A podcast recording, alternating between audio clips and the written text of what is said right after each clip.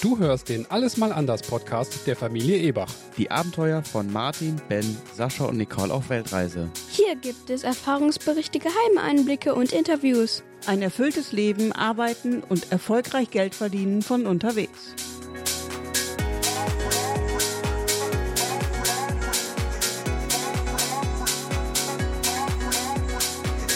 Folge 6. Vorbereitungen auf eine Dauerweltreise. In dieser Folge geht es darum, was wir als Familie und als Unternehmer alles planen und umsetzen mussten, damit wir tatsächlich in wenigen Monaten Deutschland verlassen konnten. Wir sind aktuell schon circa sechs Monate auf Weltreise und können somit auch sagen, ob wir wenigstens bis hierhin schon alles richtig gemacht haben.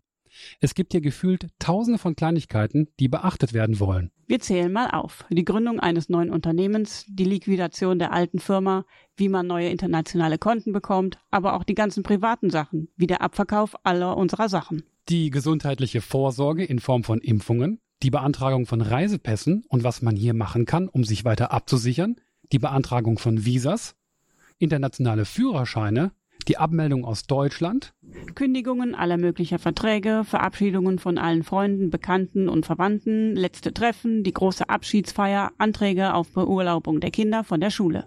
die Hausübergabe, Sperrmüll, Fahrten zu den Müllhalden, aber auch Backups aller Daten von den Computern, Digitalisieren aller Familienfilme im Super 8 Archiv, Einscannen aller Familienbilder für die Dropbox, Verkaufen des Hab und Guts über eBay, Anschaffungen diverser Reiseutensilien, Medikamente für unterwegs, letzte Arztbesuche, Zahnarzt und was sonst alles noch so angefallen ist. Moment mal, da war doch noch mehr. Ja, das stimmt. Die internationale Krankenversicherung, eine Lebensversicherung für den Fall der Fälle und eine internationale Haftpflichtversicherung. Wie ihr unschwer hören könnt, ist so eine Planungsphase mit sehr viel Arbeit verbunden.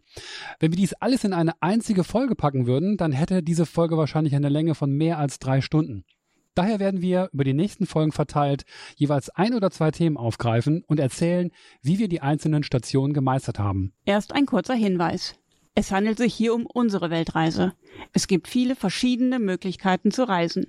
Wir haben uns dazu entschlossen, in Deutschland die Zelte abzubrechen und auf unbestimmte Zeit auf Reisen zu gehen. Viele andere Menschen und Familien gehen vielleicht nicht so lange auf Reisen. Manche planen nur drei oder sechs Monate. Andere wollen in einem Sabbatjahr einfach mal neue Energie und Klarheit gewinnen. Einige Familien reisen mit Kindern im Vorschulalter, andere bekommen ihre Kinder unterwegs. Auch wenn ihr etwas anderes plant, hoffen wir, dass ein paar von euch von unseren Erfahrungen profitieren können. Wir konnten selbst bei unseren Recherchen eine Menge von anderen lernen, aber viele Fragen blieben zum Schluss unbeantwortet. Das ist völlig normal. Gewisse Dinge bleiben einfach offen. Ansonsten wäre eine Weltreise ja auch kein Abenteuer mehr.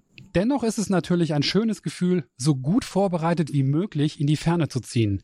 Schließlich soll kein kleiner oder dummer Fehler dazu führen, dass die Reise schon nach kurzer Zeit wieder abgebrochen werden muss. In dieser Folge möchten wir euch erzählen, wie wir den Entschluss gefasst haben, was genau dazu geführt hat, dass wir auf die Idee einer Weltreise gekommen sind und wie lange der Entscheidungsprozess tatsächlich gedauert hat. Legen wir einfach mal los. Vorbereitung einer Dauerweltreise, den Entschluss fassen. Gerade als Familie ist es wichtig, die Entscheidung, auf Dauerweltreise zu gehen, nicht über das Knie zu brechen. Alle Beteiligten müssen genug Zeit haben, um für sich selbst zu entscheiden, ob das ein richtiger und guter Schritt ist. Und das kostet Zeit. Wir wollten sicher gehen, dass auch jeder in der Familie wirklich versteht, was das bedeutet. Wie genau sind wir auf die Idee der Weltreise gekommen? Ich habe mal wieder viel zu lange im Internet recherchiert und dann per Zufall auf YouTube Videos von Familien gefunden, die selbst auf Weltreise sind. Davon gibt es tatsächlich eine ganze Menge. Sascha war dann total fasziniert und kam irgendwann auf mich zu, zeigte mir die Videos und fragte, Das können wir doch auch. Was hältst du denn davon? Nee, das können wir doch nicht. Überleg doch mal die Kinder und die Schule und woher sollen wir das ganze Geld nehmen? Na, offensichtlich habe ich es mir anders überlegt, denn jetzt sind wir auf Weltreise und möchten euch erzählen, wie wir den tatsächlichen Entschluss dann doch gefasst haben. Zur Erklärung müssen wir hier noch etwas weiter ausholen. Unser ursprünglicher Plan war es einmal nach Australien auszuwandern. Das muss so circa 2014 gewesen sein. Das Problem?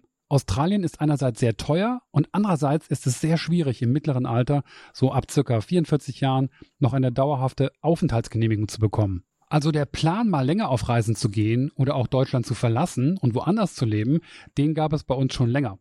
Mental waren wir schon bereit dafür. Die Reisefamilien hatte ich circa Mitte 2017 entdeckt. Wir waren da gerade erst im Urlaub Und dabei hatten wir wieder mal bemerkt, wie unproblematisch es ist, aus dem Urlaub heraus unserem normalen Kundengeschäft nachzugehen. Wir hatten in England noch scherzhaft gesagt, wegen unserem Business müssen wir wohl nicht mehr zurück nach Deutschland. Das war nicht das erste Mal, dass wir unsere Arbeit von unterwegs völlig unproblematisch erledigen konnten. Zurück in Deutschland ist dann leider unsere Katze Lita mit fast 20 Jahren verstorben. Es war für Nicole immer ein großes Problem, nicht zu wissen, was aus der Katze wird, wenn wir beispielsweise länger auf Reisen gehen würden oder sogar nach Australien auswandern. Lita war daher ein großer Faktor, warum wir tatsächlich nie mit der Umsetzung unserer Australienpläne begonnen hatten. Nach Litas Tod hat uns nichts mehr in Deutschland gehalten, das nicht für sich selbst die Verantwortung übernehmen konnte. Ich kann mich noch daran erinnern, wie ich durch die einzelnen Zimmer im Haus gelaufen bin, um zu schauen, ob da irgendwas ist, von dem ich sagen würde, davon möchte ich mich wirklich nicht trennen. Für mich waren das nur ein paar liebgewonnene Küchenutensilien. Ich wollte mich nicht von Erinnerungsstücken trennen. Ein paar schöne Bilder von Ben und Martin und ein paar kleinere Kunstobjekte von beiden aus der Schule. Das war's aber auch dann schon. Es gab nicht wirklich viele Gegenstände, die wir vermissen würden. Letztendlich war klar, dass wir alle wichtigen Gegenstände bei unseren Verwandten unterbringen könnten. Insgesamt wären das vielleicht ein oder zwei Kisten voll. Und dann noch ein paar Kisten mit den Unterlagen von der Firma. Die müssen wir natürlich aus steuerrechtlichen Gründen noch aufbewahren. Alte Bilder und Videos können wir digitalisieren und dann die Originale einfach in Kisten packen und bei den Verwandten unterstellen. Das sind Gegenstände mit hohem symbolischen Wert für uns. Babyfotos, Bilder von den verstorbenen Eltern, Großeltern und so weiter. So haben wir es dann auch tatsächlich gemacht. Wir haben alle Bilder eingescannt und die sind jetzt in der Cloud. Wenn wir möchten, dann müssen wir nicht mehr eine alte Kiste aus dem Keller holen, sondern können sie einfach online anschauen. Wir hatten teilweise noch Bilder aus dem 18. Jahrhundert und das Coole war, dass die eingescannten Versionen tatsächlich noch detailreicher waren. Das heißt, neben den Kratzern auf den Bildern konnte man auch noch kleine Details erkennen, die man so mit dem bloßen Auge gar nicht mehr sehen konnte. Nachdem meine Bedenken und Einwände nach und nach entkräftet wurden, war auch für mich die Entscheidung leicht. Ja, ich konnte mir eine Weltreise mit Familie sehr gut vorstellen. Sascha und mir wurde dann sehr schnell klar, dass es noch sehr viele Fragen zu beantworten gäbe, bevor wir diesen Plan tatsächlich in die Tat umsetzen konnten. Aber wir können ja schon mal so tun, als ob. Also ein Jahr zur Weltreise, wenn wir keinen Grund mehr finden, der uns nicht wirklich davon abhält. Rom wurde ja auch nicht in einem Tag erbaut, und so war es uns klar, dass wir eine ganze Zeit lang benötigen werden, um wirklich die finale Entscheidung fällen zu können. Ich habe dann in einer To-Do-Liste damit begonnen, alle möglichen Fragen und Aufgaben niederzuschreiben. Verwendet dazu haben wir ein Software-Tool namens Trello. T-R-E-L-L-O. Als wir dann für jede Frage eine eigene To-Do-Karte hatten, kam uns das Riesenprojekt Weltreise auf einmal nicht mehr unlösbar vor. Wir mussten einfach nur eine Karte nach der anderen abarbeiten. Das war zwar eine Menge Arbeit, aber wir hatten jetzt endlich alles im Überblick. Der ganze Prozess hat vielleicht ein oder zwei Wochen gedauert. Es ging schneller als gedacht und wir waren jetzt dazu in der Lage, das erste Mal mit den Kindern darüber zu sprechen. Ben, was hast du gedacht, als du von unserer Idee gehört hast? Im ersten Moment dachte ich nur, wie cool. Ich konnte es dann kaum abwarten, endlich loszufliegen. Ich hatte gar keine Zweifel, dass es falsch wäre oder so. Fehlt dir was aus Deutschland? Derzeit fehlt mir gar nichts aus Deutschland, außer Kleinigkeiten, auf die man aber ganz einfach verzichten kann, zum Beispiel wie Kräutersalz. Kräutersalz gibt es hier tatsächlich nicht.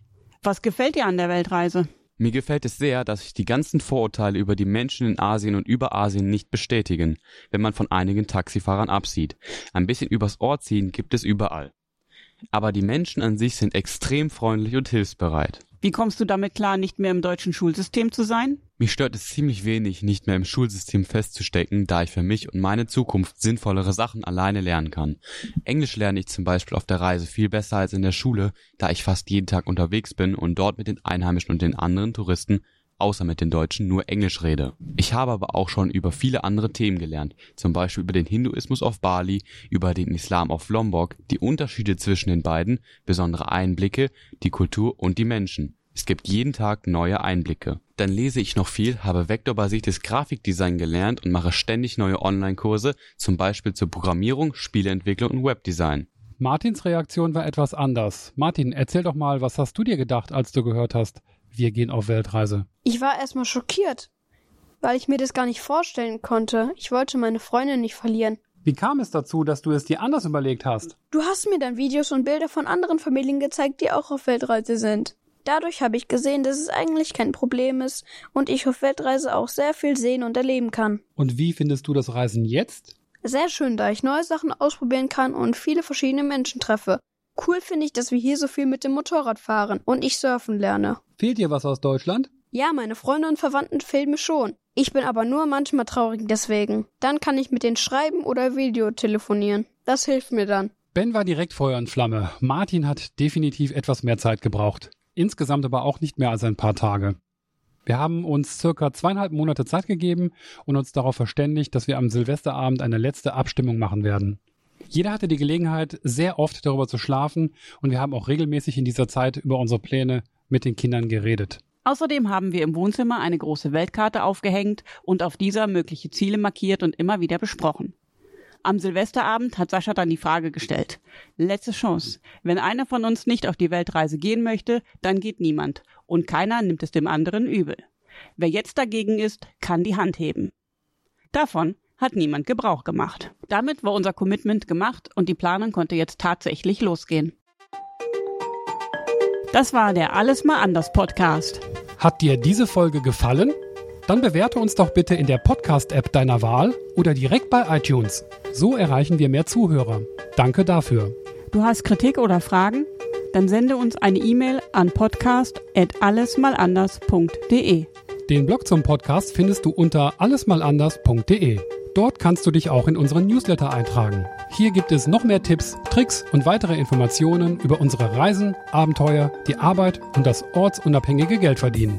Zum Podcast gibt es Bilder und Videos auf Instagram unter alles.mal.anders.